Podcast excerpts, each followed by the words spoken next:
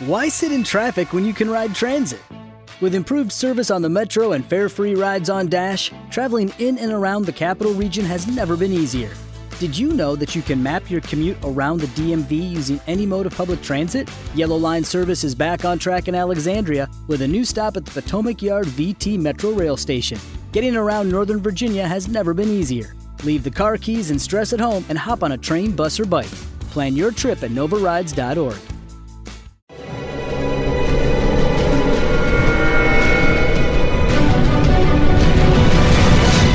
Yo documental.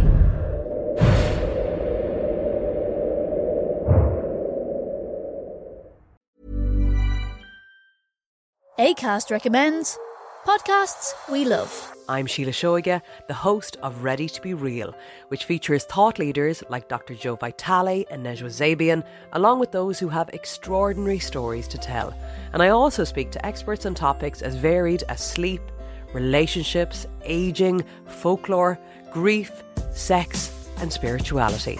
So, for honest and compelling conversations, new episodes of Ready to Be Real release every week, wherever you get your podcasts.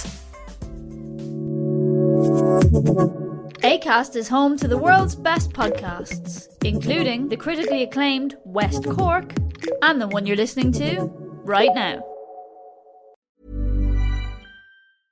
Importante. Suscríbete, comenta y dale me gusta para no perderte ningún episodio. Es muy valioso para poder seguir subiendo contenido. Y ahora, dentro podcast.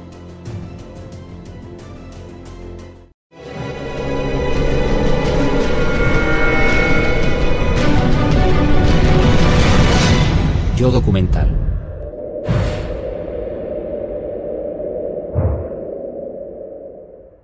La historia de Calígula tiene lugar en el siglo I, menos de 20 años después de la muerte de Jesucristo.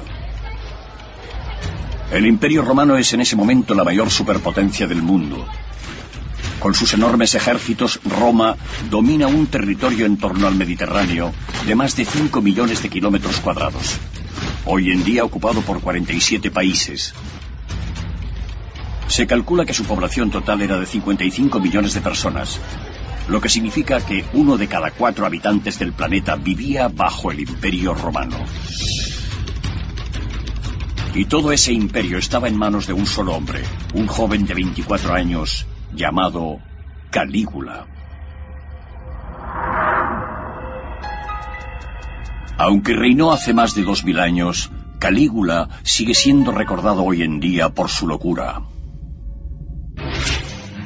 Fue el prototipo de emperador extravagante. Hay historias sobre su caballo, o sobre que se acostaba con su hermana, y todas esas historias circularon y han llegado hasta nosotros. Seguimos hablando de ellas dos mil años después. Según una de esas historias, la esposa de un senador atrajo las miradas de Calígula y él le invitó a ella y a su marido a cenar, una invitación que ellos no podían rechazar. En medio del banquete, Calígula llevó a la mujer a una de sus habitaciones privadas y se aprovecha de ella mientras sus invitados disfrutan de la comida. Para empeorar las cosas, después Calígula regresó al banquete y les contó con todo detalle a los invitados, incluido el marido, lo bien que la mujer se había comportado en la cama. Este tipo de historias han mantenido vivo el nombre de Calígula. Pero cabe preguntarse si son ciertas. Las fuentes históricas antiguas sin duda le muestran como un malvado tirano que merecía morir. Es muy difícil ver más allá de todo eso y llegar a entender a Calígula. Sabemos bien que no tenía medida, que era vengativo y también que era un paranoico. ¿Pero estaba tan loco como se cuenta? No era un loco desbocado, alguien totalmente autodestructivo. Para saber si Calígula estaba tan loco como la historia dice, hay que fijarse con más detenimiento en todos esos relatos de brutalidad y excesos que empiezan ya en su primer día como emperador.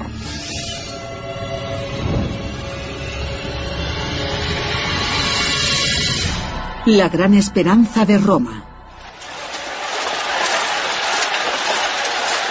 El reinado de Calígula comienza con una marcha triunfal por la Vía Apia, la más famosa calzada romana. Una enorme multitud le vitorea y arroja flores a su paso.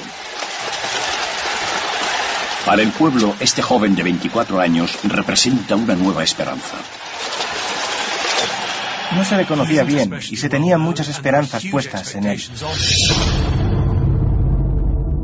Cuando llega a Roma, Calígula va directamente a la Curia Julia, sede tradicional del Senado romano. Necesita que los senadores le legitimen en su nuevo papel como emperador.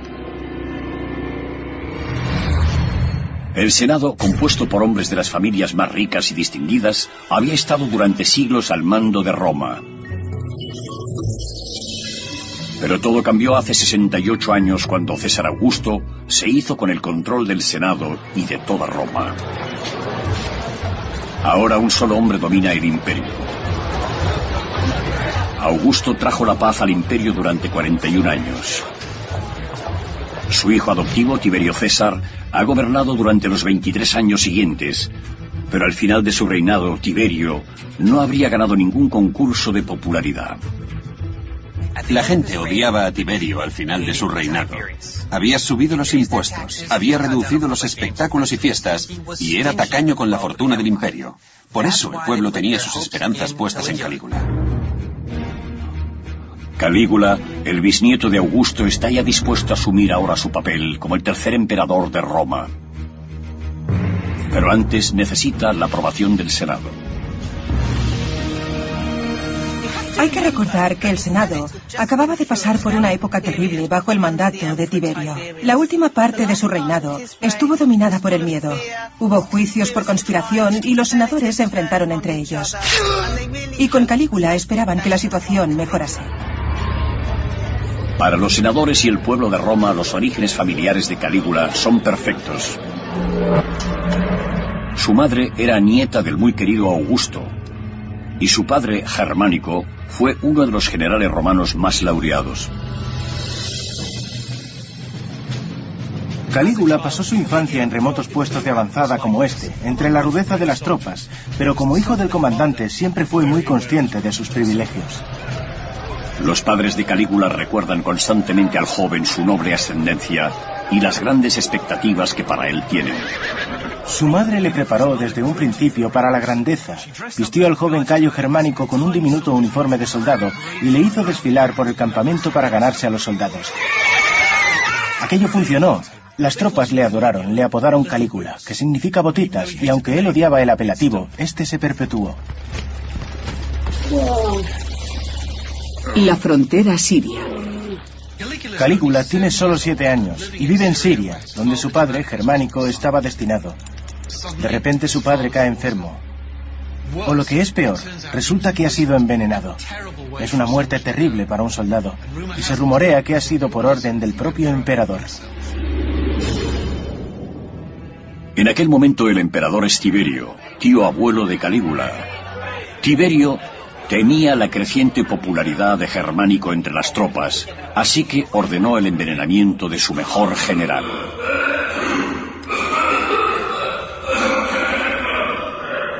Calígula contempla como su padre muere simplemente por ser demasiado popular. Y nunca olvidará esa lección de crueldad por parte del poder del imperio. Pero a Tiberio no le basta con eso. Cuando Calígula y su afligida familia regresan a Roma, el emperador sigue persiguiéndoles, convencido de que aún representan una amenaza a su autoridad. Tiberio hace que tanto la madre de Calígula como su hermano mayor sean acusados de traición y encarcelados. Y al final se les exilia a una roca desierta en medio de ninguna parte. Su madre acaba por morir de hambre. Y su hermano mayor se suicida. Tiberio hace que el otro hermano de Calígula sea arrojado a una mazmorra bajo su palacio. Allí el joven pasa tal hambre que intenta comerse su propio colchón antes de fallecer. La muerte de sus padres y hermanos influye profundamente en el joven Calígula. Si tus allegados más cercanos desaparecen sin más ni más, eso te endurece y te convierte en alguien bastante desagradable. No es sorprendente que acabase algo desquiciado. Pero Tiberio deja en paz al joven, al menos durante un tiempo. Solo sobrevivió porque era demasiado joven como para representar una amenaza. Al cumplir los 17 años, Calígula es citado por el emperador. Debe presentarse en el magnífico palacio que Tiberio tienen en la isla de Capri, frente a la costa de Nápoles. La formación de un emperador.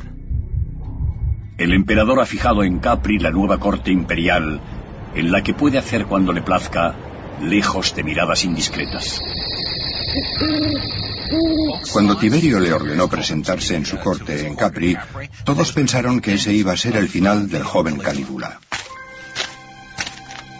Es muy difícil imaginar lo que Calígula debió pensar cuando llegó aquí, a la villa de Tiberio en Capri. Probablemente fuese una mezcla de temor y emoción. Temor por lo que ya le había pasado a su familia y lo que podría pasarle a él. Pero también entusiasmo, porque estaba llegando ante la auténtica sede del poder imperial durante el reinado de Tiberio. Para sorpresa de todos, cuando Calígula llega al palacio de Tiberio, éste le da la bienvenida y le convierte en su protegido. Tiberio se está haciendo viejo y necesita encontrar un sucesor. Su única opción es ese hijo de Germánico, Cayo Julio César, también conocido como Calígula. Esa será la primera vez que Calígula vea lo que supone realmente ser emperador. Pero el mundo en el que Calígula se adentra en Capri no se parece a nada que él ni nadie haya visto antes.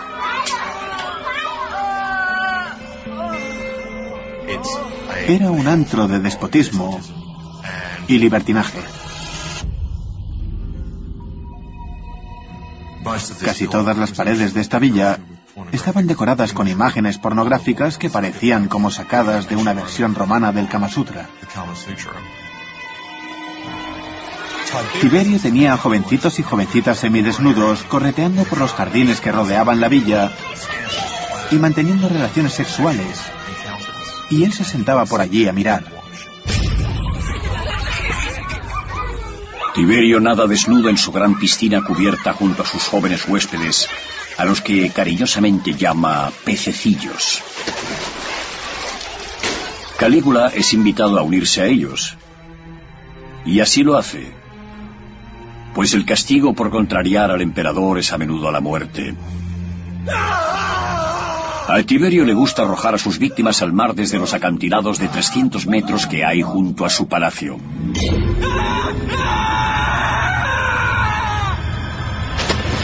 Cuando más te acercabas al poder imperial, mayor era el peligro. Las amenazas de muerte eran algo cotidiano si estabas en Capri.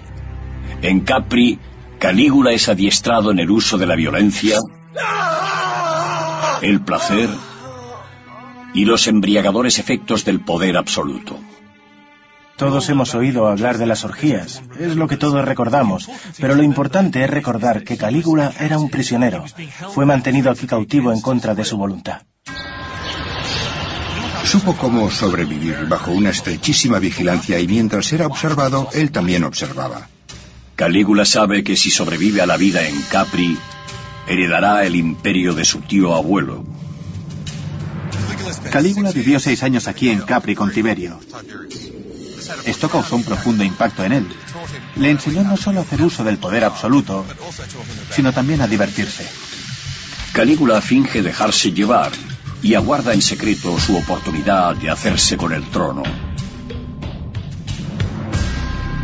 Calígula se hace con el poder. Calígula sabe que el modo más seguro de llegar al poder es ganarse la lealtad de la Guardia Pretoriana, los hombres encargados de proteger al emperador. Los guardias pretorianos son las fuerzas de seguridad personal del emperador. Van a donde quiera que él vaya, pero no son guardias de palacio, son soldados bien entrenados y armados. Son como una mezcla entre unas fuerzas de operaciones especiales y el servicio secreto. Calígula se hace amigo del capitán de la Guardia Pretoriana, un hombre llamado Macro, y le promete poder e influencia a cambio de su apoyo cuando llegue el momento oportuno. Calígula estuvo sin duda esperando a su oportunidad de suceder a Tiberio. En esencia es un joven muy ambicioso. Vio aquello como su destino. Y cuando Tiberio cae enfermo a los 77 años de edad, Calígula aprovecha la oportunidad. Las fuentes antiguas afirman que Calígula intentó asfixiar a Tiberio. Se dice que ahogó al frágil emperador en su lecho, vengando así la muerte de su familia. Y mientras lo hace, Macro, cuyo supuesto cometido era proteger al emperador, mira hacia otro lado. Calígula fue el primer emperador romano en sobornar a la Guardia Pretoriana para llegar al trono y no sería el último en hacerlo. De hecho, sirvió de modelo para todos los emperadores romanos que le sucedieron. Macro ordena a la Guardia Pretoriana que apoye a Calígula como nuevo emperador y le escoltan de regreso a Roma por la vía Apia. Estas son las circunstancias que rodean al joven cuando se presenta ante el Senado de Roma reclamando el trono. El Senado romano. Sucedió a Tiberio que era tremendamente impopular cuando murió. Aquello debió parecer el comienzo de una nueva época. Da un discurso que arrebata al Senado. Es todo lo que los senadores podían desear en un emperador. Es humilde, es considerado. Incluso se define a sí mismo como el hijo de los senadores. Y los impresiona tanto que deciden concederle todos los honores de los que disfrutaron Augusto y Tiberio. Aún no ha hecho nada para demostrarle sus méritos, pero van a convertirle en su emperador. Roma ha dado la bienvenida a Calígula. Ahora se ha convertido en el dirigente del mayor imperio del mundo, y su reinado no ha hecho más que comenzar. Pero ¿cuánto tardará Roma en darse cuenta de que puede que hayan coronado a un loco?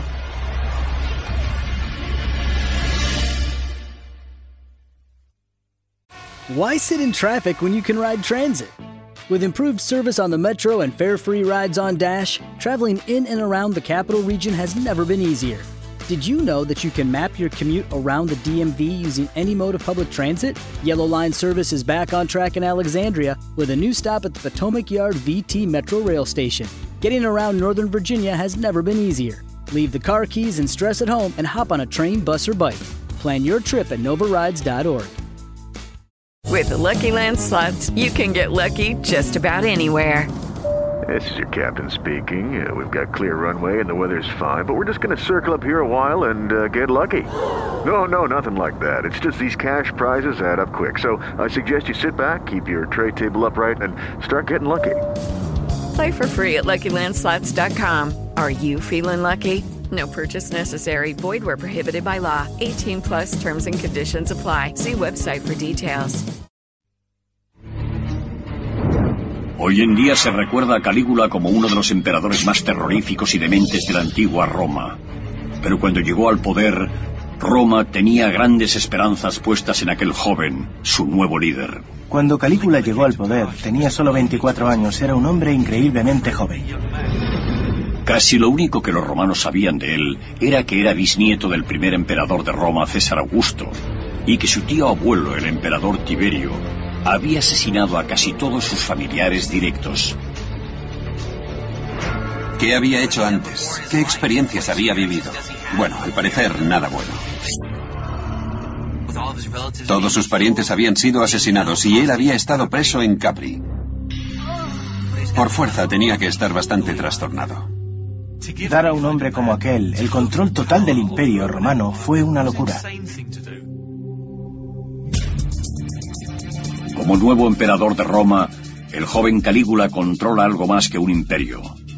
También controla su riqueza. La Roma que Calígula hereda es rica gracias al efectivo gobierno económico de los dos primeros emperadores. Roma ha aumentado en poderío y sus arcas están llenas. Ahora Calígula empieza a utilizar esa riqueza y comienza por comprar el apoyo y la confianza de quienes son importantes. El poder del dinero. Calígula establece su residencia en el Palacio de Tiberio y desde aquí se embarca en una enorme campaña de relaciones públicas. Tiene que ganarse al Senado y al pueblo de Roma y a alguien quizá más importante, la Guardia Pretoriana. Macro, el líder de la Guardia Pretoriana y el hombre que ayudó a Calígula a llegar al poder, sugiere al joven emperador que dé a sus soldados un pequeño extra. En su testamento, Tiberio deja a cada miembro de la Guardia Pretoriana mil sestercios de oro. Eso equivalía a la paga de un año. Calígula, aconsejado por Macro, aumenta al doble esa cantidad. Es una importante jugada. Si quiere conservar el poder, Calígula debe asegurarse de que la guardia pretoriana esté de su lado. Le servirán de verdugos, de asesinos a sueldo. Le harán el trabajo sucio. Calígula necesita mantenerlos contentos y leales, y así lo hace. Calígula también da a cada cabeza de familia en Roma un regalo en efectivo equivalente a unos 750 euros de hoy en día. Se podría pensar en ello como una ayuda al desarrollo económico de la antigüedad, pero Calígula quiere asegurarse de que la gente recuerde exactamente quién les está dando el dinero, así que hace algo un tanto excesivo. Nos encontramos donde se hallaba la Basílica Julia. Este era uno de los grandes edificios públicos de Roma. Tenía tres plantas y una altura de unos 18 metros. Calígula se sube a lo alto del edificio portando una sorpresa. Lleva cubos llenos de monedas, las cuales arroja desde esa altura de 18 metros. Y esos proyectiles metálicos llueven sobre la gente que se arremolina por hacerse con ellos. Aquellos que no resultan heridos por aquello corren el riesgo de ser pisoteados en la avalancha que se forma en la calle por recoger las monedas. Y el generoso emperador sonríe ante todo aquello. Calígula se ha ganado al pueblo de Roma y a la guardia pretoriana, pero también debe ganarse al Senado. Y por ello promete a los senadores que las cosas serán distintas a como fueron con el anterior emperador.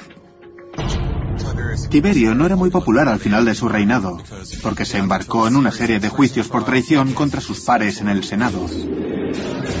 Tiberio solía utilizar la excusa de la traición para mantener a raya al Senado. Cualquiera podía ser acusado y condenado de conspirar contra el emperador, incluso sin haber hecho nada malo. Ningún senador estaba a salvo. Pero ahora Calígula les promete cambiar todo aquello. A los pocos meses de comenzar su reinado, Calígula critica los odiados juicios por traición, los invalida y ofrece una amnistía a todo aquel que estuviera implicado en ellos. Y luego, en un gesto teatral, quema todos los documentos en que se recogían las pruebas contra los senadores. Por fin habrá paz entre el emperador y el Senado. Calígula incluso parece en paz con su pasado, pues adopta al nieto de Tiberio, un niño de 14 años llamado Gemelo, nombrándolo su heredero. Creo que se trata solo de un gran golpe de efecto. Calígula tiene 24 años, tiene ante sí un largo reinado. Brindar atención a Gemelo y adoptarlo no le cuesta nada, pero si muestra devoción por la familia e interés por la sucesión, el Senado y el pueblo de Roma le verán con buenos ojos.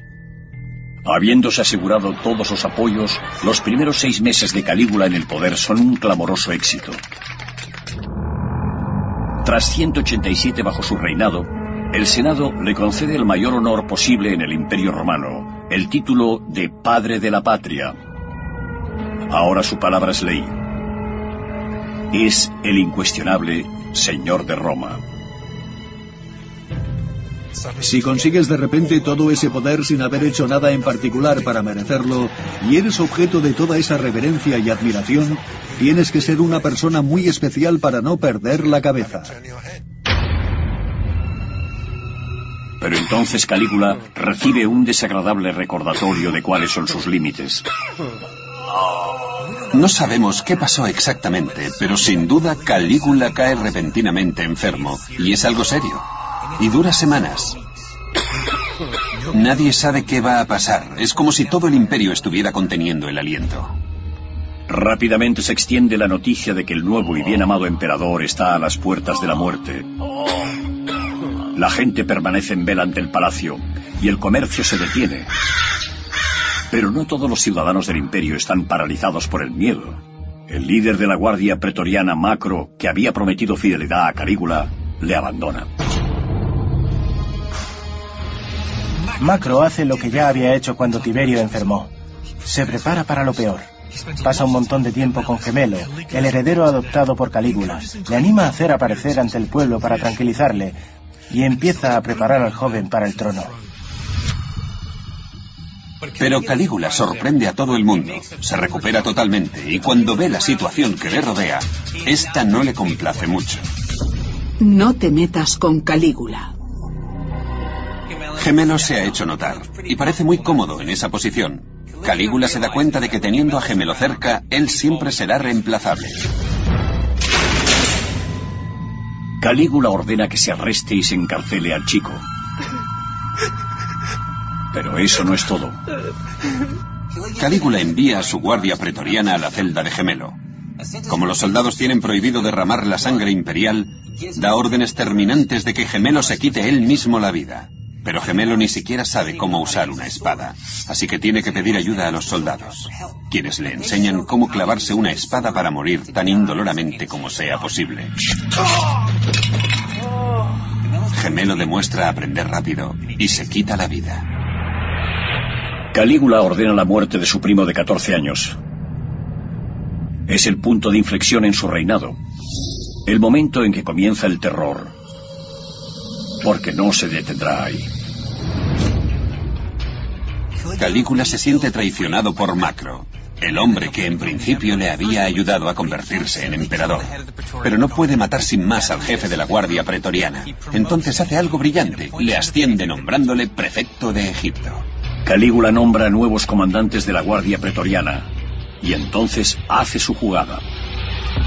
Antes de que Macro se marche a Egipto, Calígula le arresta por traición.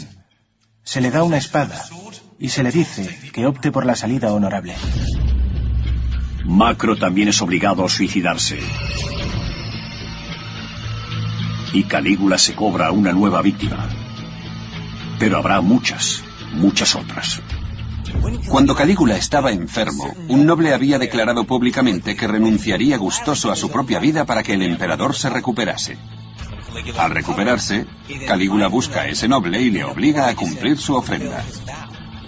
Hace que le arrastren por las calles y le arrojen al Tíber, donde se ahoga. Esto muestra la verdadera naturaleza de Calígula. Si la gente hacía ese tipo de afirmaciones, él iba a obligarles a cumplirlas, y así lo hizo. Esta brutalidad no era nada nuevo en la antigua Roma. Así era como la gente alcanzaba y mantenía el poder. Pero el reino de terror de Calígula no ha hecho sino empezar, porque él demostrará tener una sed de poder mayor que la de ningún hombre en la historia.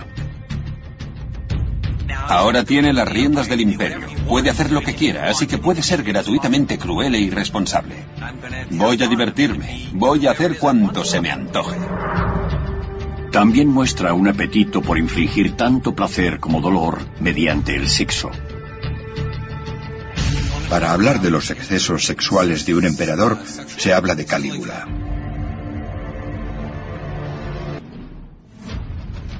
Durante sus primeros seis meses como gobernante de la antigua Roma, Calígula se afianzó en el trono comprando al pueblo y al ejército.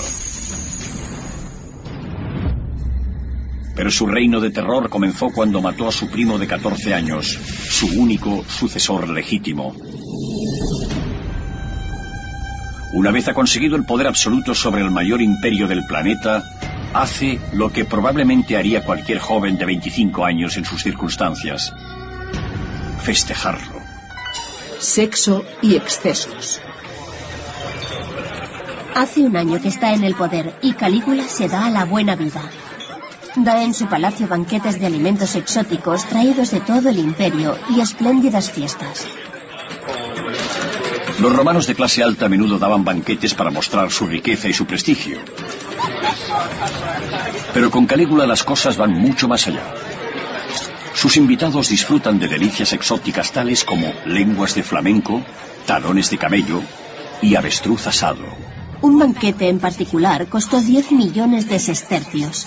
Eso equivalía a los impuestos anuales de tres provincias romanas enteras. Este chico sí que tenía ansias de placeres. Era un adicto, dada su forma de beber o su actitud hacia la comida.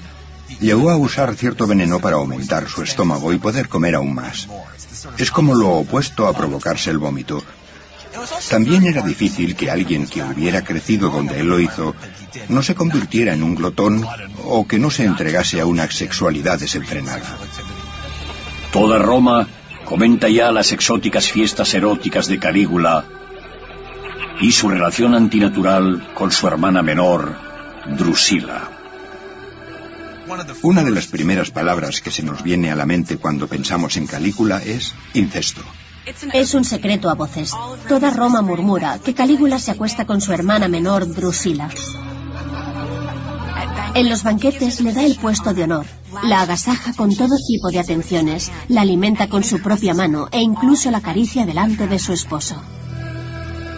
Drusila está casada con uno de los mejores amigos de Calígula, un hombre llamado Lépido. Según se dice, ese matrimonio fue para tenerla cerca. A los romanos les gustaba hablar de sexo y los escándalos sexuales eran un gran tema de conversación. Lépido no tiene motivo de queja. Como cuñado de Calígula, ahora es el siguiente en la línea sucesoria.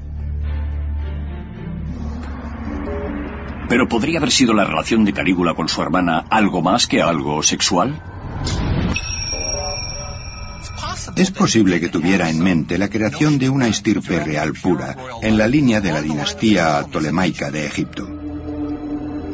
Era lo que hacían los faraones. Era parte de la cultura oriental que tanto amaba. Era hacer algo al estilo de los emperadores orientales. Lo único con lo que Calígula parece disfrutar más que con el sexo es con la violencia. Deporte sanguinario. Calígula era muy aficionado a los deportes sangrientos, en especial a las peleas de gladiadores, y cuanto más sangriento fuese un deporte mejor. Las arenas se llenaban de aficionados gritando enloquecidos, y allí entre todos ellos estaba Calígula gritando igual. Los combates de gladiadores habían sido parte de la cultura de Roma durante 200 años. Normalmente los gladiadores eran antiguos soldados enemigos capturados en el campo de batalla y luego entrenados para luchar entre ellos para entretener a las masas. Pero Calígula quiere hacer que el pasatiempo favorito de Roma sea más violento, cambiando las reglas. Sería como si el presidente de Estados Unidos cambiase las reglas del béisbol. Las luchas de gladiadores son algo sagrado para los romanos, pero Calígula quiere más sangre, así que crea los combates desiguales. A un luchador se le da una espada y al otro solo una red. Un luchador tiene un escudo y el otro nada. Esto incrementa dramáticamente la carnicería. Y no solo la carnicería entre seres humanos. Las arenas romanas a menudo ofrecían espectáculos especiales en los que los hombres cazaban animales salvajes. Calígula empieza a importar animales exóticos de todo el imperio, leones, tigres, osos y hasta elefantes. Y hace que se les mate en cantidades nunca antes vistas para disfrute del público. Según un relato, un anfiteatro empezó a quedarse sin comida para todos los animales que albergaba, así que Calígula ordenó usar a prisioneros como alimento. Echar criminales a los leones no era nada nuevo en Roma. Los romanos tenían el peculiar concepto de combinar un pasatiempo popular, como era la lucha de gladiadores, con ejecuciones públicas y el castigo de crímenes. Pero a Calígula no le basta con eso. Cualquiera que ose abuchear al emperador es sacado de los graderíos por los guardias de Calígula y arrojado a la arena. Más comida para los animales. Pero antes al emperador le gusta que les corten la lengua para que no se quejen. El gusto de Calígula por los espectáculos públicos no siempre es tan sangriento. También disfruta con el teatro. Se sumerge tanto en estos espectáculos que salta al escenario y empieza a representar todos los papeles. Le encanta el disfrazarse, le encanta el drama, le encanta actuar. Y puede hacerlo porque es el emperador. Pero el pasatiempo favorito de Calígula son las carreras de caballos. A Calígula le gustan las carreras de caballos más que ninguna otra cosa. Acude a las carreras, abuchea y vitorea con la multitud, apuesta enormes sumas de dinero, pero sobre todo visita los establos, recompensa a los conductores de carros, les organiza fiestas. Calígula hace más que nadie para llevar las carreras profesionales de caballos a otro nivel y la gente le adora por ello. Calígula celebra carreras de caballos del amanecer al anochecer y rompe con la tradición asistiendo en persona a casi a todas las carreras, sobre todo a las que se celebran en el Gran Circo Máximo, el hipódromo más célebre de la antigua Roma. En los grandes juegos, el público en el circo máximo podía ser de un cuarto de millón de personas. Era una oportunidad fantástica para demostrar al pueblo de Roma que él era uno más de ellos. Pero igual que con el teatro, Calígula quiere hacer algo más que mirar. Quiere participar. Lo que hace es que se construye su propio hipódromo, uno parecido a este de aquí, pero el suyo está en la ladera de la colina vaticana y necesita una pieza central. Su bisabuelo Augusto había erigido en el Circo Máximo un obelisco de 24 metros de alto. Calígula decide hacer lo mismo.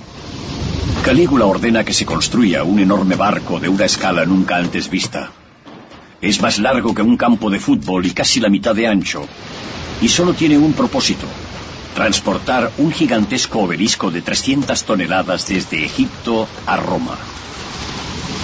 Resulta que su obelisco es un metro más alto que el de Augusto. Al parecer, en cuestión de obeliscos, el tamaño sí importa. Aún puede admirarse el orgulloso obelisco de Calígula a la entrada de uno de los lugares más sagrados de la tierra, la Basílica de San Pedro. Cuanto más gastaba Calígula en fiestas, juegos y festivales, más le amaba el pueblo. Pero el Senado no estaba nada contento con Calígula, porque se relaciona con el tipo de gente que no gusta a los senadores. Va con actores, asiste a espectáculos chabacanos. Calígula no es el emperador que ellos querían, pero a él no le importa. Tras 450 días de reinado, la fiesta sin fin de Calígula se detiene trágicamente. Drusila, la hermana y al parecer amante de Calígula, cae enferma y muere. Calígula queda absolutamente destrozado y hace algo verdaderamente inusual para las costumbres romanas. La declara diosa. Es la primera mujer romana a la que se concede tal honor. Los murmullos de desaprobación entre los nobles se intensifican ante la errática conducta de Calígula. Pero al emperador no le importa porque está a punto de silenciarlos con una campaña de humillación y violencia como no se ha visto antes. La frase favorita de Calígula, que me odien, siempre y cuando me teman.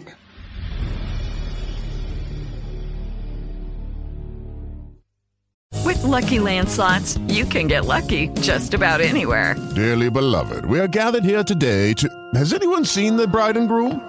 Sorry, sorry, we're here. We were getting lucky in the limo and we lost track of time. No, Lucky Land Casino, with cash prizes that add up quicker than a guest registry. In that case, I pronounce you lucky. Play for free at LuckyLandSlots.com. Daily bonuses are waiting. No purchase necessary. Void where prohibited by law. 18 plus. Terms and conditions apply. See website for details. Lucky Land Casino asking people, "What's the weirdest place you've gotten lucky?" Lucky? In line at the deli, I guess. Aha, in my dentist's office.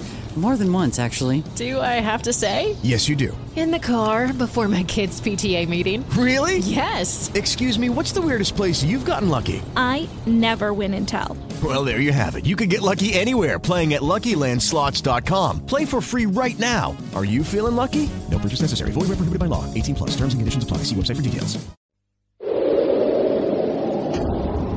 Como señor absoluto del vasto imperio romano, Calígula ha pasado su primer año y medio en el poder de fiesta, ofreciendo elaborados juegos y festivales. Pero también ha horrorizado a los senadores romanos con su matanza a sangre fría de todo aquel que le disguste. Incluso aunque sea su primo de 14 años. Pero las quejas de los senadores van a parar a oídos sordos. Para ellos el terror no ha hecho más que comenzar. Calígula contra el Senado. Calígula intentó hacer algo distinto. Crear un nuevo estilo de poder imperial que rechazase una estrecha asociación con el Senado. Era algo más parecido a la idea de un rey. Quería tener todo el poder y que el Senado hiciera su voluntad. Calígula se enfada cada vez más con los senadores. Pero no puede librarse sin más de ellos. El Senado existe desde que Roma es Roma. Así que toma la siguiente mejor opción. Inicia una campaña para humillar públicamente a los senadores y demostrar a todo el mundo lo inútiles que son en realidad.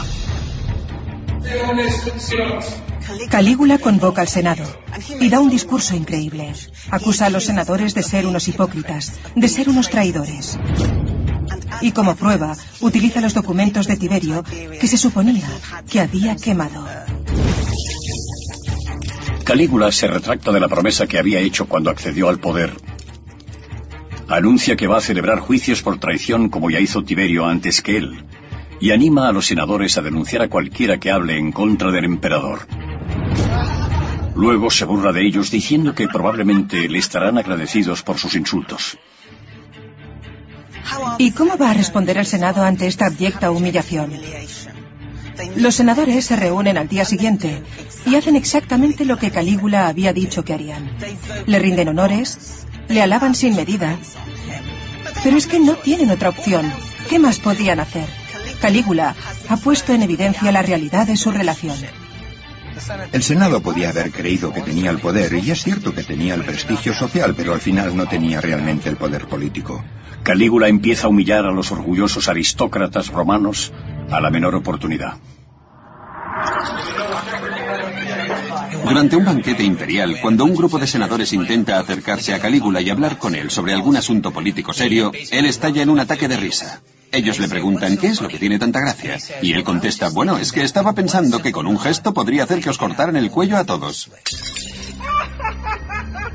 El tipo tenía un sentido del humor muy negro. Sabe que tiene un poder absoluto sobre la vida y la muerte, y sabe que ellos, los senadores, también lo saben, y eso le divierte. Calígula tenía sentido del humor, al menos desde su punto de vista, se encontraba tremendamente gracioso. Creo que este sentido del humor estaba sobre todo basado en hacer sentirse incómodos a los demás.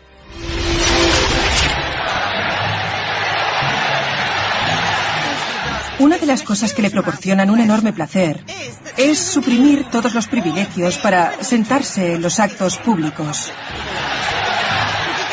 Y le divierte mucho ver a todos esos senadores empujándose por conseguir el mejor asiento.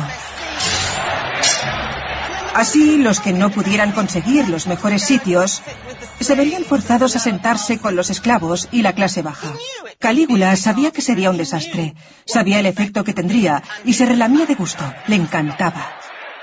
Estaba apretando mucho las clavijas a las facciones más conservadoras de Roma.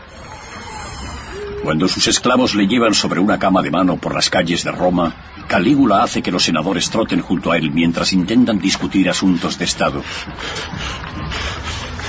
Imaginemos que a los congresistas de hoy en día se les obligase a trotar junto a la limusina del presidente. A Calígula le gusta hacer que los senadores se vistan con túnicas cortitas, como los esclavos, y que les sirvan sus comidas. Para estos aristócratas de noble ascendencia romana debe resultar totalmente humillante. A veces podemos compartir ese sentido del humor. Cuando les fuerza hacer cosas humillantes, quizá nosotros también nos hayamos encontrado a veces con gente soberbia y hayamos imaginado lo que sería hacerles eso. Pero es que Calígula podía hacerlo. Esta campaña de humillaciones explica la historia extravagante más famosa que se cuenta sobre Calígula. La de cómo quiso nombrar a su caballo cónsul, es decir, jefe del Senado. Calígula tenía aquel caballo de carreras de pura raza llamado Incitatus. Adoraba aquel caballo de carreras. Se le rindieron al caballo todo tipo de honores, incluyendo el de darle el mismo peto que había tenido el caballo de Alejandro Magno. Según esa historia, en uno de sus tristemente célebres banquetes, Calígula invitó a su caballo Incitatus. Hace que lo traigan a la mesa y lo pone en el lugar de honor, y le da comida, agua, de todo, en fuentes doradas. Y cuando algunos miembros del Senado preguntan por qué está pasando esto, él responde, es que estoy pensando en hacerlo cónsul. Luego, muchos historiadores han tomado esta historia como prueba de que el emperador Calígula estaba loco, pero lo más probable es que fuese solo una retorcida broma destinada a insultar a sus distinguidos invitados. Los senadores se habrían cortado el brazo derecho con tal de ser cónsules. Iba Calígula y se lo concede a su caballo. Y quería que el Senado hiciese su voluntad. Al humillarlos estaba mostrando su enfado con una casta que no estaba haciendo lo que él quería. Los senadores no solo quedan humillados, están paralizados. ¿Deben tomarse en serio esta conducta estrafalaria? Una sola palabra equivocada podría costarles la vida. Una noche, ya tarde, Calígula convoca en su palacio a algunos de los senadores de Máceda. Ellos creen que van a consultarle sobre el creciente tumulto entre las tribus germanas a lo largo del Rin. En vez de ello, se presenta ante ellos totalmente disfrazado e interpreta un pequeño baile. Al finalizar, les exige que le aplaudan. Él sabía que sería algo muy gracioso para el gran público. De hecho, sería gracioso para cualquiera, salvo para los propios senadores. Los historiadores que vendrían después serían también aristócratas y usarían estas historias para demostrar lo loco que estaba Calígula. Muchas de las cosas que, según las fuentes, hizo, nos pueden parecer muy infantiles y tontas, y tal vez indicios de cierto grado de locura. Pero en realidad estaban destinadas a humillar a los senadores. Su campaña de humillación parece funcionar. Esa dignidad, esos honores en los que los senadores se apoyaban, él se los había arrebatado. Los senadores empiezan a postrarse cuando se dirigen a él, siguiendo una tradición más propia de Egipto y del lejano oriente que de Roma. Calígula se está convirtiendo en la versión romana de un faraón divinizado, pero necesita tener hijos para fundar una auténtica dinastía familiar. Nace un heredero. Calígula contrae matrimonio con la hija de aspecto más bien anodino de un rico comerciante. Su rasgo más llamativo es que ya está embarazada de ocho meses. Si el bebé es de Calígula o no, nadie lo sabe. Al final, da a luz a una niñita. Esto tendrá enormes implicaciones para la sucesión, pero lo más siniestro de todo es que Calígula pone a la niña el nombre de su querida hermana fallecida, Drusila. El marido de Drusila Lépido había sido el siguiente en la línea sucesoria. Ahora peligra su suerte y la de las dos hermanas que le quedan a Calígula. Y con el Senado humillado hasta el punto de deshacerse, la situación es la idónea para todo tipo de conspiraciones. Había muchos otros. With Lucky Land slots, you can get lucky just about anywhere. Dearly beloved, we are gathered here today to. Has anyone seen the bride and groom? Sorry, sorry, we're here. We were getting lucky in the limo and we lost track of time. No, Lucky Land Casino, with cash prizes that add up quicker than a guest registry. In that case, I pronounce you lucky. Play for free at LuckyLandSlots.com. Daily bonuses are waiting. No purchase necessary. Void were prohibited by law. 18 plus. Terms and conditions apply. See website for details. Okay, round two. Name something that's not boring. A laundry? Ooh, a book club. Computer solitaire, huh? Ah, sorry, we were looking for Chumba Casino. That's right. ChumbaCasino.com has over 100 casino style games. Join today and play for free for your chance to redeem some serious prizes. ChumbaCasino.com. No purchase necessary. Full prohibited by law. 18 plus terms and conditions apply. See website for details. ACAST recommends podcasts we love. I'm Sheila Shoiga, the host of Ready to Be Real, which features thought leaders like Dr. Joe Vitale and Nejwa Zabian, along with those who have extraordinary stories to tell. And I also speak to experts on topics as varied as sleep, relationships, aging, folklore, grief, sex, and spirituality. So, for honest and compelling conversations, new episodes of Ready to Be Real release every week, wherever you get your podcasts. ACAST is home to the world's best podcasts, including the critically acclaimed West Cork and the one you're listening to right now. hombres entre la nobleza romana con tanto derecho como él a reclamar el poder imperial, y esos tipos eran peligrosos. Calígula aún está a mitad de su reinado. El terror no ha hecho más que comenzar.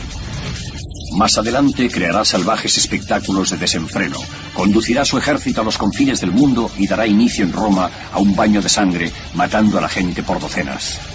¿Qué hará falta para sacar por fin a Roma de sus casillas?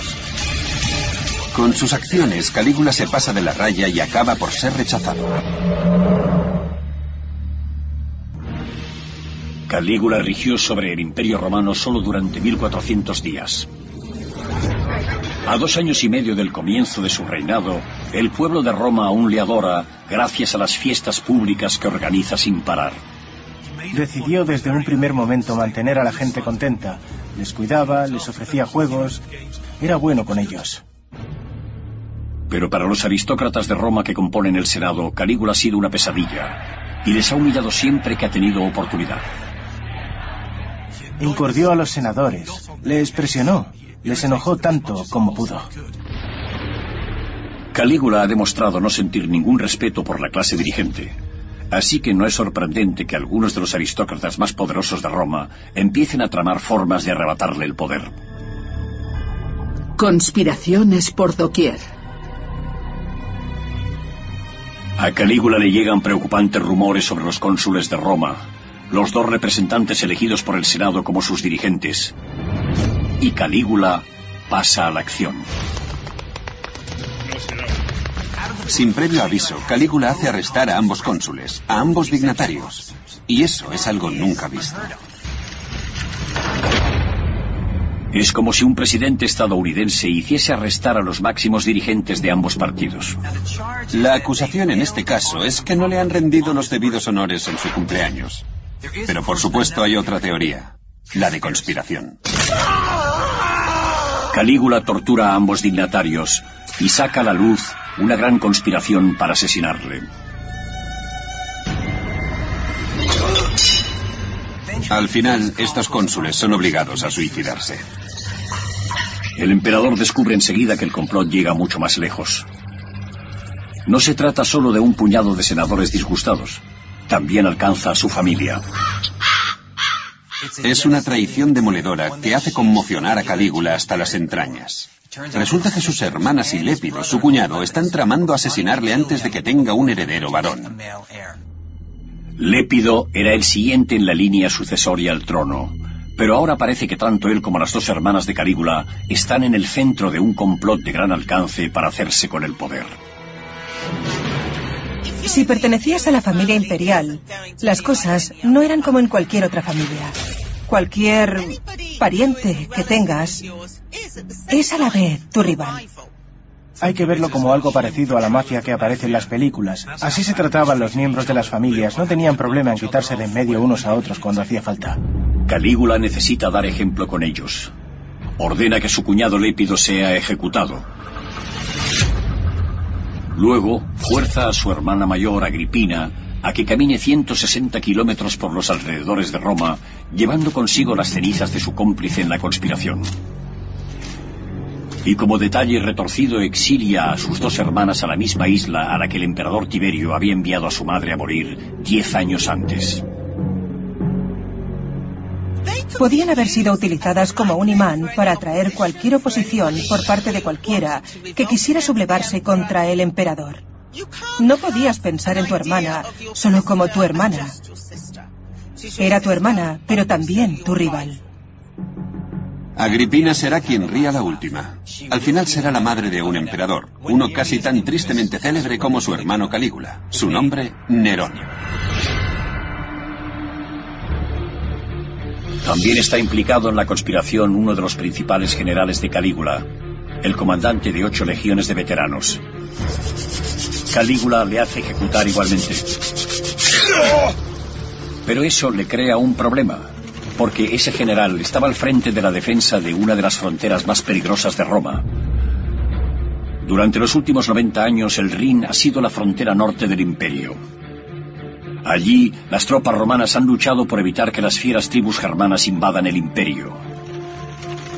Calígula necesita que su ejército le siga siendo leal. Para cualquier emperador romano era absolutamente crucial contar con la total lealtad de sus legiones, y especialmente de aquellas que estaban en las fronteras peligrosas de las provincias en conflicto. También necesita esas legiones si pretende cumplir su sueño de expandir el imperio y dar mayor gloria a su nombre. Calígula se dirige para ello hacia el norte.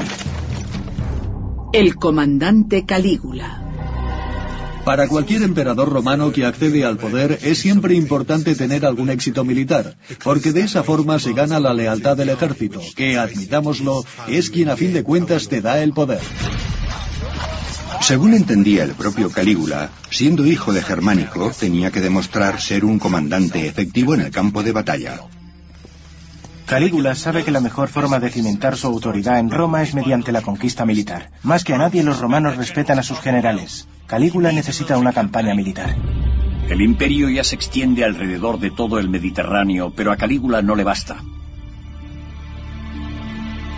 Hay un lugar donde no se ha visto un ejército romano desde los tiempos en que Julio César intentó invadirlo hace 90 años. Y según los espías de Calígula, el momento es el ideal para invadir ese territorio. Se trata de Britania. Lo que quería era no solo superar a sus antecesores, sino incluso a Julio César, el primero de todos ellos. Calígula pone a un nuevo general más fiable al mando de las defensas a lo largo del Rin y le encarga cubrir ese flanco. Y luego conduce a cuatro legiones de veteranos en dirección oeste hacia la gloria. Finalmente, Calígula y sus tropas llegan a las costas del Canal de la Mancha cerca de Normandía, y allí, si hemos de creer lo que cuentan las fuentes antiguas, ocurre algo realmente extraño. Según el antiguo historiador Suetonio, el emperador Calígula reúne aquí a sus legiones, las dispone en la playa en formación de batalla con todo su armamento y les ordena atacar al mar. Según se cuenta, Calígula estaba decidido a conquistar al propio océano. Y eso no fue todo. Cuando aquello no da resultado, da órdenes de que los hombres recojan conchas y piedras y las metan en sus cascos y sus túnicas. ¿En qué estaba pensando? Aquellos hombres eran veteranos curtidos en el combate. Estaba claramente perturbado. Durante siglos se ha utilizado este episodio como prueba de que Calígula estaba loco. ¿Por qué si no iba a ordenar a sus tropas que recogiesen conchas por la playa? ¿O es que estaba ocurriendo algo más? La respuesta podría dárnosla lo que ocurrió tres años después, cuando los romanos cruzaron con éxito el canal. Sabemos que cuando las legiones de Claudio llegaron a estas costas se amotinaron. Se negaron a embarcar. Para aquellos soldados esto era el fin del mundo. Los comandantes tardaron semanas en convencerles de que cruzasen el canal, y es probable que a Calígula le pasase algo similar. Según el derecho romano, el castigo por amotinarse es ejecutar a cada uno de cada diez soldados miembros de las legiones involucradas. Es lo que se denominaba decimatio, matar a la décima parte.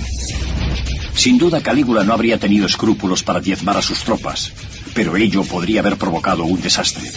Calígula no puede diezmar a sus tropas si se amotinan. Al fin y al cabo, acaba de ejecutar a su general, y lo que menos necesita es que los ejércitos de las Galias se alzasen contra él. Así que en vez de ello les puso a recoger conchas por la costa como forma de humillarles.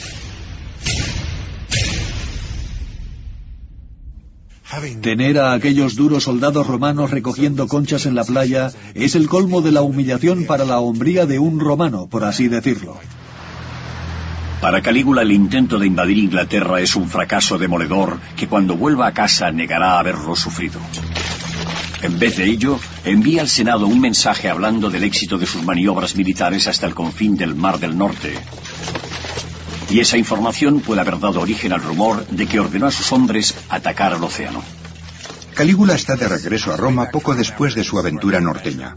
Opina que ya ha hecho bastante en el norte, ha fortalecido las defensas en el Rin, ha preparado el camino para una invasión romana a gran escala de Britania y ha recorrido todo el camino hasta el Canal de la Mancha. Por eso cree merecer una ceremonia de triunfo romano, pero el Senado no está dispuesto a dársela. El triunfo es una respetada tradición romana. Los generales que regresan tras una gran victoria militar desfilan con sus tropas por el corazón de Roma y son vitoreados por el pueblo. Es uno de los mayores honores que se le pueden rendir a alguien en el mundo antiguo. Pero los triunfos deben ser concedidos por el Senado, y este no está dispuesto a darle uno a Calígula. En vez de eso, se limita a enviarle mensajes urgiéndole para que regrese y se puedan tomar ciertas decisiones. Él empieza a enfurecerse. Su respuesta a esos requerimientos es, iré, iré, pero cuando vaya llevaré esto. Y mientras lo dice, da palmaditas a su espada. Calígula está decidido, aunque no haya conquistado Britania, por fin va a conquistar el Senado romano. Judy was boring. Hello. Then Judy discovered ChumbaCasino.com. It's my little escape. Now Judy's the life of the party. Oh, baby, Mama's bringing home the bacon. Whoa, take it easy, Judy. The Chumba life is for everybody. So go to ChumbaCasino.com and play over 100 casino style games. Join today and play for free for your chance to redeem some serious prizes. chumba ChumbaCasino.com. No purchase necessary. Void where prohibited by law. 18 plus website for details. Transcurridos tres años de su reinado de 1400 días, la posición del emperador Calígula se ha debilitado. Ha tenido que poner fin brutalmente a una conspiración encabezada por sus propias hermanas. Ha fracasado en su intento de invadir Britania y ahora el Senado se niega a concederle el honor de desfilar triunfalmente por Roma. Calígula necesita recordarle a todo el mundo quién está al mando. No solo era importante ser emperador, sino ser considerado como tal. La demostración de poder. Calígula decide que ya es hora de celebrar su grandeza con una demostración pública de su poder, de la que se seguirá hablando en generaciones venideras. Si no puede tener un desfile triunfal por Roma, organizará un grandioso espectáculo más al sur, en un lugar muy querido para los aristócratas romanos. La ciudad balneario de Bayas, en la costa. Valles solía ser un destino vacacional de la aristocracia romana, una especie de costa azul para la élite de Roma. Durante el día uno podía relajarse en un lujoso complejo hidrotermal y de noche degustar las exquisiteces que llegaban en barco. Hoy en día la antigua ciudad de Bayas está sumergida casi en su totalidad, oculta bajo las aguas del Mediterráneo. Pero en tiempos de Calígula era allí donde los ricos y famosos tenían sus residencias veraniegas. Y es aquí donde Calígula decide escenificar uno de los espectáculos monumentales más extraños de la historia. Calígula ordena hundir una flota de barcos de dos en dos desde aquí hasta el laborioso puerto de Pozzuoli, que está ya dejando que se inunden. ¿Y por qué? Porque quiere construir un puente que cruce toda la bahía. Aquella sería una de las estructuras más extrañas de la historia. Un puente temporal de 5 kilómetros de largo atravesando la bahía. No es la primera vez que alguien construye un puente usando barcos. Jerjes el Grande, rey de los persas, creó una vez un puente de pontones que atravesaba un estrecho entre Turquía y Grecia para que sus tropas marchasen sobre él.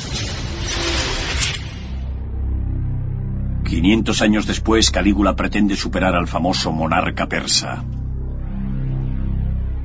Los ingenieros de Calígula empiezan por arrojar piedras y tierra sobre los barcos hundidos hasta crear un puente de tierra de 5 kilómetros de largo hasta la otra orilla. Incluso ordena que lo pavimenten con piedras. Finalmente el escenario está listo. Calígula se pone una guirnalda de hojas de roble, monta en su caballo y marchando al frente de sus legiones cruza la calzada desde Bayas hasta Pozzuoli. No se trata tanto de un desfile como de una representación teatral espectacular. Tras él van cientos de soldados con su uniforme de batalla completo y tardan un día entero en cruzar el puente. Calígula y sus tropas salen esa noche de fiesta por Pozzuoli. Fingen tomar rehenes en los burdeles del puerto y beben hasta altas horas de la noche. Y al día siguiente hacen el mismo recorrido a la inversa, solo que esta vez Calígula va en un carro tirado por caballos y la mitad de los habitantes de Pozzuoli se unen a la diversión. Todo el puente está flanqueado por antorchas, lo que permite que la fiesta continúe durante la noche. Empiezan a entablarse riñas. Algunos incluso mueren ahogados al irse descontrolando las cosas. Los historiadores siempre han referido al puente sin destino de Calígula como prueba de su demencia. ¿Pero tuvo aquel despliegue publicitario alguna otra finalidad estratégica? Imagínate que eres uno de aquellos aristócratas romanos y ves cómo la fiesta se extiende por la bahía. Estarías aterrorizado. Calígula ha desencadenado un caos total. En resumen, está diciendo, no necesito vuestros triunfos ni vuestros honores. Soy el gran Calígula. Estaba realmente convencido de que el pueblo le admiraría por aquello. Y de hecho, mucha gente lo hizo. Era muy popular entre ciertos sectores de la población. En gran parte está diciendo, quiero divertirme, quiero pasarlo bien. Pero creo que tiene también una dimensión política. Como emperador, uno quiere ser cada vez más grande, cada vez más lejano, como un dios. Los emperadores romanos a menudo crearon grandes monumentos para demostrar su poderío. Los acueductos y arcos monumentales de Roma e incluso templos como el Panteón fueron financiados y construidos por hombres que buscaban ganarse el corazón y la mente del pueblo. Pero los proyectos de Calígula no son grandes obras públicas. Parecen ser solo testimonios de su ego. Resulta interesante comprobar cuántos de sus proyectos constructivos se dedicó a sí mismo.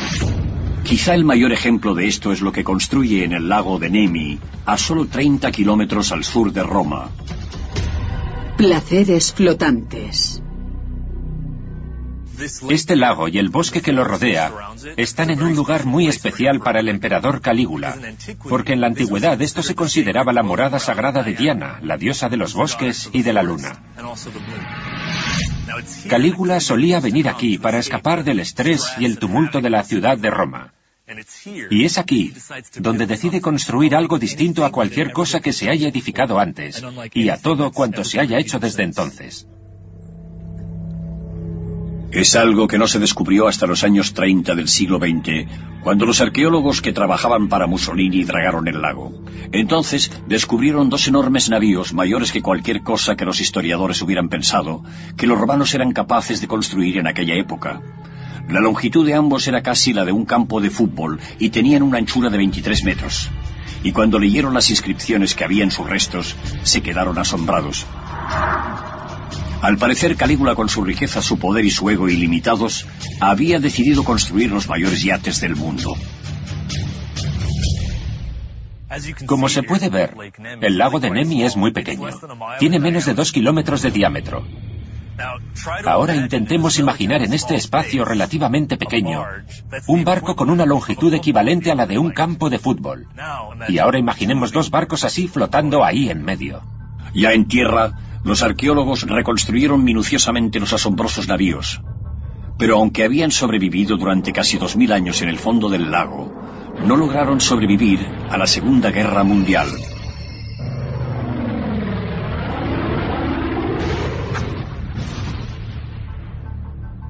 Los barcos quedaron destruidos durante un bombardeo aéreo. Pero el edificio que los contuvo aún se alza como testimonio de su descomunal tamaño. Aquellas naves habrían hecho que el lago circundante pareciera minúsculo y debieron sobrecoger a cualquiera que tuviese la suerte de ser invitado a bordo. Calígula construye esos inmensos palacios flotantes del placer con un lujo nunca visto hasta entonces. Los barcos se construyen expresamente para hacer cruceros repletos de vino a ninguna parte. Los suelos están cubiertos por mosaicos procedentes de todo el imperio romano. Cada teja de barro del tejado está cubierta de bronce. Lo más impresionante, creo yo, es que un sistema de cañerías recorría todo el barco llevando agua fría y caliente. De hecho, el agua caliente corría por debajo de algunos suelos de mármol para caldear las habitaciones y que les resultasen acogedoras a los invitados que venían a los barcos de Calígula. Estos navíos ricamente decorados a la vez templos y barcos de placer sirven como impresionante recordatorio de la riqueza y poder de Calígula. Calígula ansiaba demostrar que había una gran diferencia entre un emperador y un senador. Con esto dice, soy más rico y poderoso que la clase más privilegiada del mundo romano. También lanza otro mensaje. Dice, estos barcos se han construido siguiendo el estilo de los antiguos navíos que llevaban a los faraones por el Nilo. Y con ello está diciendo, no voy a reinar como los dos emperadores anteriores, reinaré sobre Roma con el poder absoluto de un faraón. Su mensaje quedó claro, porque cuando se descubrieron los dos barcos aún tenían todos sus valiosos adornos de bronce y mármol. Al parecer fueron intencionadamente hundidos, intactos tras la muerte de Calígula, probablemente por orden del Senado, que no quería que quedase ningún recuerdo suyo. Muchos opinan que los barcos de Nemi y el puente de barcos de Bayas son alardes de la vanidad de Calígula, formas de demostrar que no tiene iguales. Va camino de convertirse en un faraón divinizado. Y como pronto descubrirán quienes le rodean, criticarle equivale a morir. Para convertirse en el incontestable regente de Roma, tuvo que pasar por encima de mucha gente, por encima de muchos cadáveres. El reinado de Calígula durará solo 1400 días. Tras sobrevivir a una conspiración en su tercer año en el poder, Calígula evita permanecer en Roma. Ha estado en el norte con las legiones, ha organizado un enorme espectáculo en vallas y ha celebrado fiestas a bordo de sus lujosos yates en el lago de Nemi. Al hacer ostentación de tu poder, demostraba ser Augusto, tener derecho a reinar. Ahora, llegado su vigésimo séptimo cumpleaños, regresa a la capital con ánimo de venganza, dispuesto a masacrar a cualquiera que se interponga en su búsqueda del poder ilimitado. El emperador contraataca. Si alguien murmura algo contra el emperador o incluso si alguien le mira mal, entra a formar parte de su lista de enemigos. Pero ya no los arresta, ahora se limita a matarlos.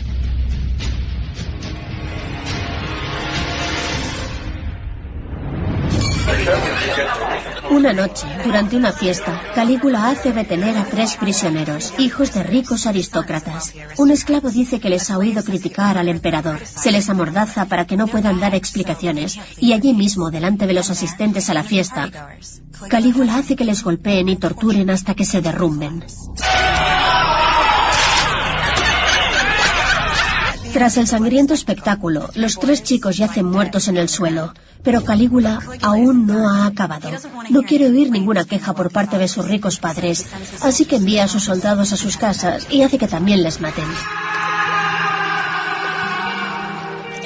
Su sed de sangre era una forma de conmocionar, asombrar y aterrorizar, y esperaba que sirviera como elemento disuasorio, aunque sabemos que no fue así porque se produjo una conspiración tras otra. Calígula hace que los acusados de traición sean azotados hasta morir. Les tortura con cuchillos y con fuego. ¿Pero fue este nivel de crueldad algo infrecuente en Roma? Tiene reputación de ser muy cruel, pero ¿con quién se le puede comparar? Tampoco los diez últimos años de Tiberio, su predecesor, habían sido muy divertidos, que digamos. ¿Qué hace diferente a Calígula? Que él parece disfrutar.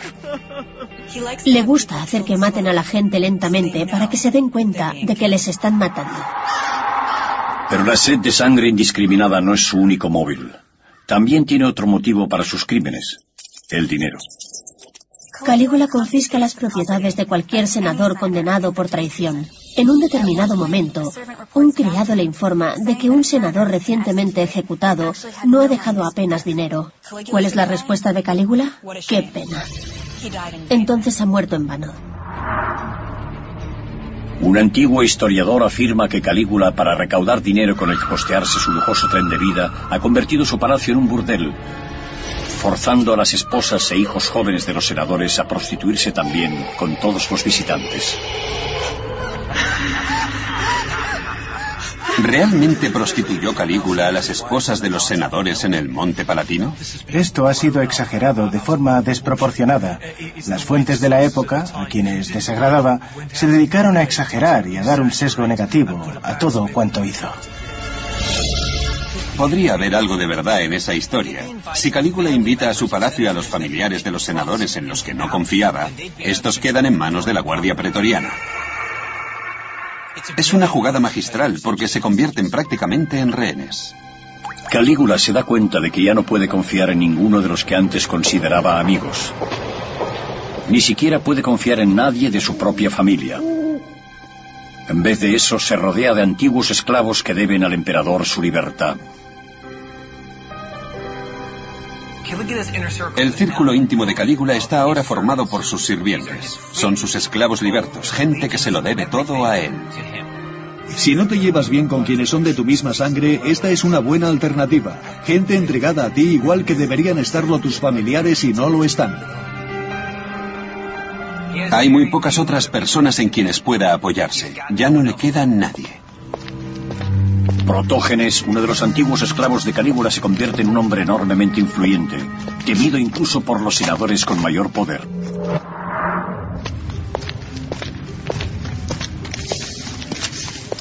Calígula tiene un secretario cuyo trabajo consiste en vigilar a los senadores para asegurarse de que no haya conspiraciones contra él.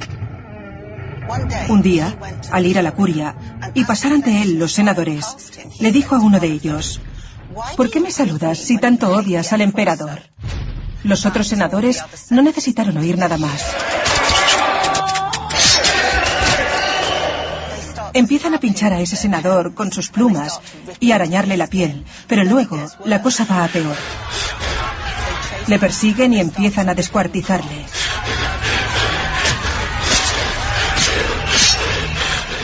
Y al final, cogen sus entrañas y sus miembros y los apilan delante del emperador.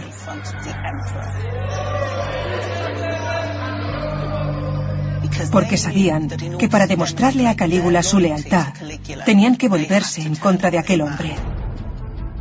Calígula lleva solo 1300 días gobernando Roma y en ese tiempo ha pasado de ser una figura muy querida a convertirse en un auténtico tirano, reinando mediante el miedo y la intimidación. Como emperador no siguió el modelo de Augusto o Tiberio ejerciendo un conjunto de poderes constitucionales. Calígula se veía a sí mismo como un rey, más que como el emperador romano tradicional. Esa era la deriva que estaba tomando el poder imperial. Augusto y Tiberio, por definición, tenían el control total, les gustase o no, y lo único que Calígula estaba haciendo era ser honesto y decir, quiero ser el rey. Nadie se atreve a decirle que no. Su palabra es la ley.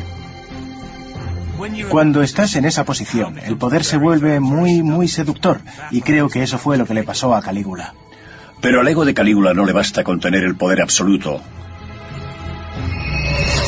Ahora quiere ser adorado como un dios viviente.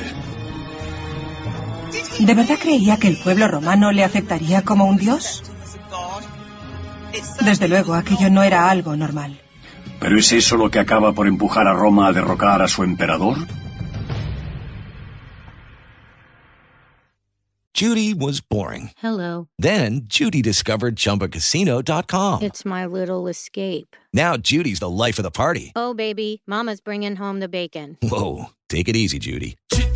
The Chumba life is for everybody. So go to ChumbaCasino.com and play over 100 casino style games. Join today and play for free for your chance to redeem some serious prizes.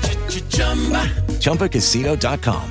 No purchase necessary. Void where prohibited by law. 18 plus terms and conditions apply. See website for details. Transcurridos 1300 días bajo el reino de terror de Calígula, el ego del joven emperador de 27 años está por las nubes. Ha empleado su poder para buscar sus propios placeres y para asesinar a cualquier senador que desapruebe su conducta. Pero aparentemente eso no le basta. Ahora quiere que se le adore como a un dios viviente. Cuando morían, los emperadores eran deificados, pero Calígula fue un paso más lejos al destacarse a sí mismo como un dios estando aún vivo. Poderes divinos. Tenemos que recordar que en un momento de su vida en el que era muy impresionable, Calígula fue a Siria con su padre germánico y ambos fueron adorados como dioses. Y creo que de algún modo esa idea le acompañó hasta su vida adulta. Como ya es costumbre en Calígula, su deseo de que se le rinda culto comienza como una broma.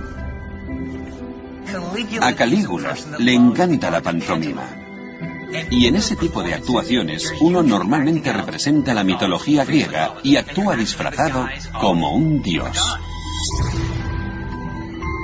Al parecer, de vez en cuando se disfraza del dios Júpiter o de Apolo, o incluso se pone una peluca y finge ser Venus, la diosa del amor. Según se cuenta, exige a los senadores que salgan a escena y le reverencien postrándose ante él. Y ellos lo hacen. Pero Calígula quiere que le adoren de verdad. Así que idea un ingenioso plan conectando su palacio con un templo cercano.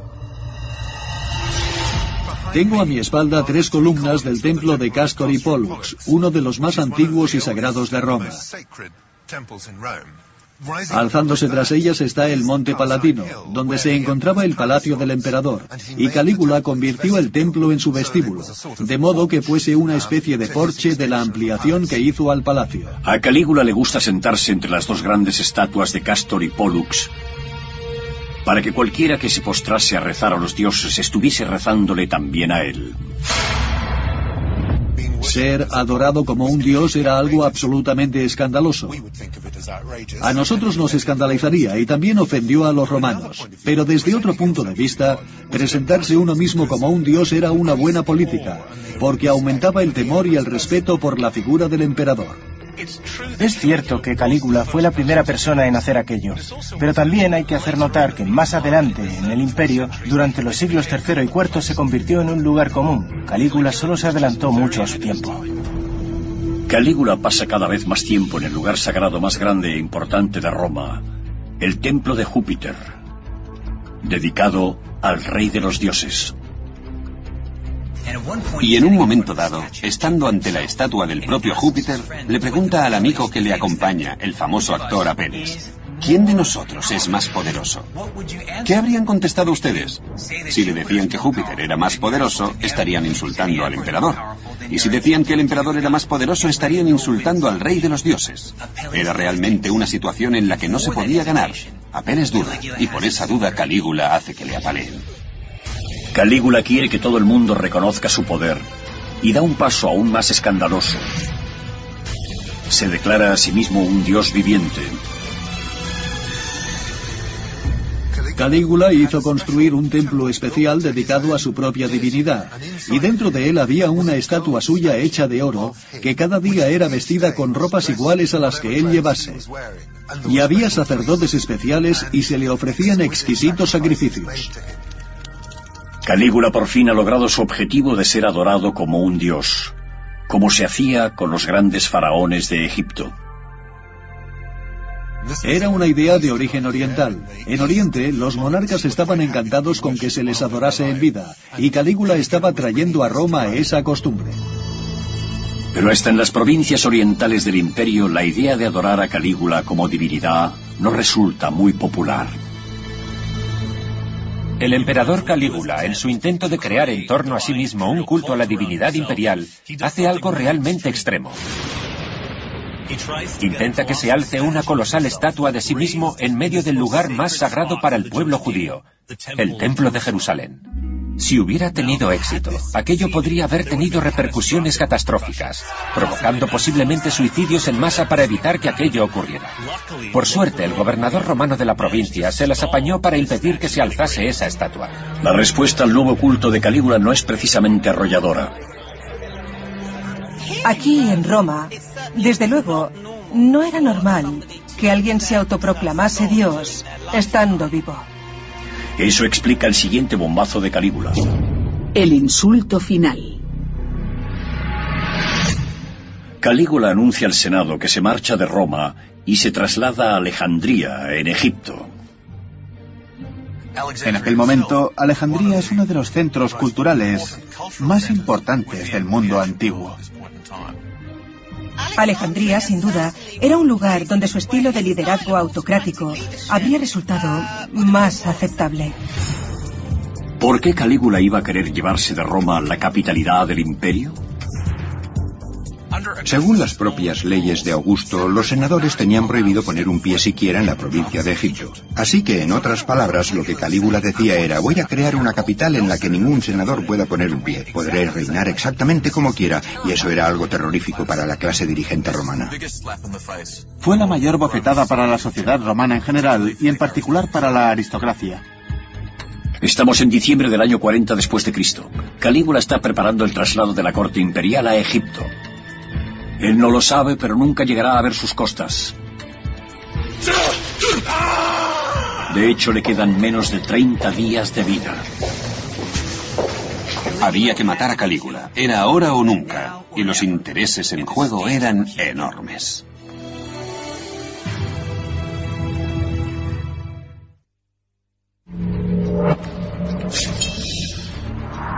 El emperador Calígula ha aterrorizado a Roma durante casi 1400 días.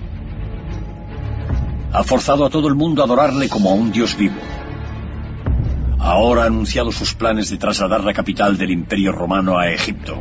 Allí la gente sabe cómo adorar como dioses reyes a sus gobernantes. Creo que la idea de Calígula de trasladar la capital a Alejandría no fue empleada como una amenaza ociosa, sino que fue todo un golpe en el rostro de quienes estaban de parte del Senado. Hay otro motivo para trasladarse. La última campaña de violencia contra el Senado llevada a cabo por Calígula le ha convertido en un objetivo. Para Calígula, Roma se ha convertido en un lugar peligroso. Con los enemigos detrás de cada puerta, ya es hora de marcharse de Roma. Si traslada la corte imperial a Alejandría en Roma, todos saldrían perdiendo, los aristócratas, la guardia pretoriana y hasta el pueblo llano. Es la gota que colma el vaso. Calígula debe morir.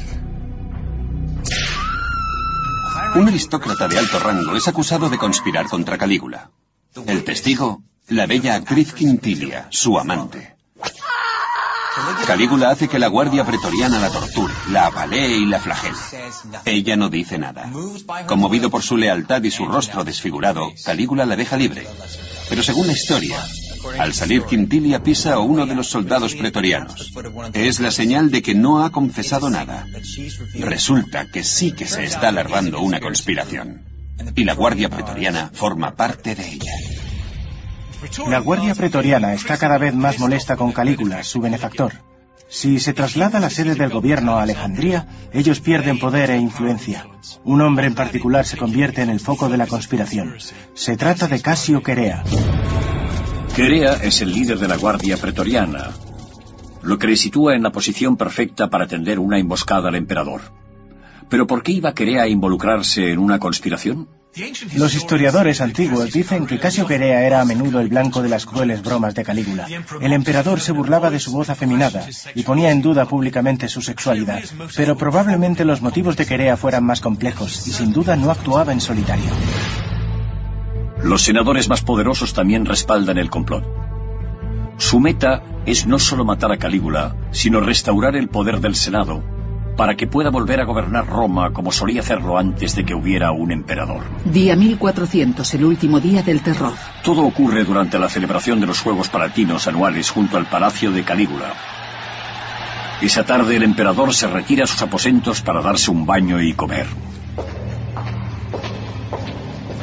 Para volver al palacio, Calígula no sigue el mismo camino que el resto de la gente, sino que utiliza una serie de galerías subterráneas como esta, que atraviesan el monte Palatino, uniendo distintas partes del palacio. Estos pasadizos son conocidos como el criptopórtico.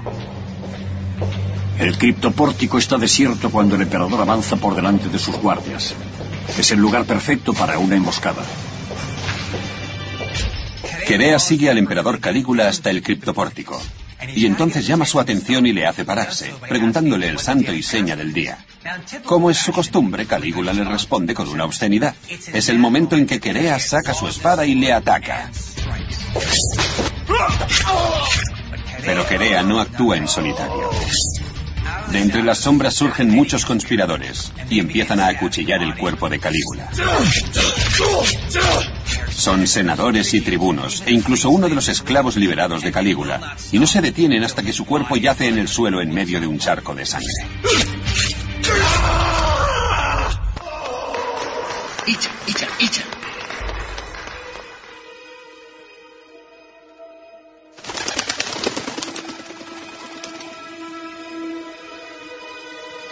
Por debajo del palacio, en el foro, una multitud empieza a reunirse. Corre el rumor de que Calígula ha muerto. ¿Será eso posible? Se trata del tipo que les ofrecía espectáculos para mantenerles entretenidos, el mismo que iba a vivir durante largos años, pues era un joven emperador, y se le ha acabado la fiesta. El Senado se reúne. Reina la tensión y todos están muy confusos. ¿Qué van a hacer ahora? De repente, todos esos senadores que han estado haciendo reverencias y arrastrándose ante Calígula le acusan ahora de tirano. E incluso piensan en volver a la República. Quizá todo esto del imperio ha sido un error. Quizá lo que deben hacer es volver a las viejas costumbres. Mientras, la Guardia Pretoriana sigue dando caza a la familia imperial. La Guardia Pretoriana registra el palacio en busca del resto de la familia de Calígula. Cuando encuentran a su esposa, la atraviesan con sus espadas y estampan la cabeza de su hijita Drusila contra la pared.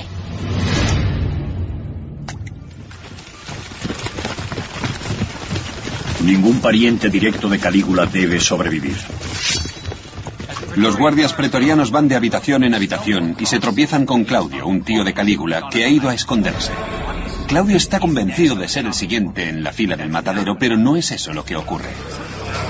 Con el Senado valorando qué hacer a continuación, Querea y la Guardia Pretoriana ponen en práctica su propio plan. Los guardias pretorianos se llevan a Claudio de vuelta a su campamento, justo a las puertas de Roma, y allí le proclaman emperador. Ese ha sido siempre su plan. No quieren volver a la República. Mientras haya un emperador al que proteger y servir, ellos conservarán su poder e influencia.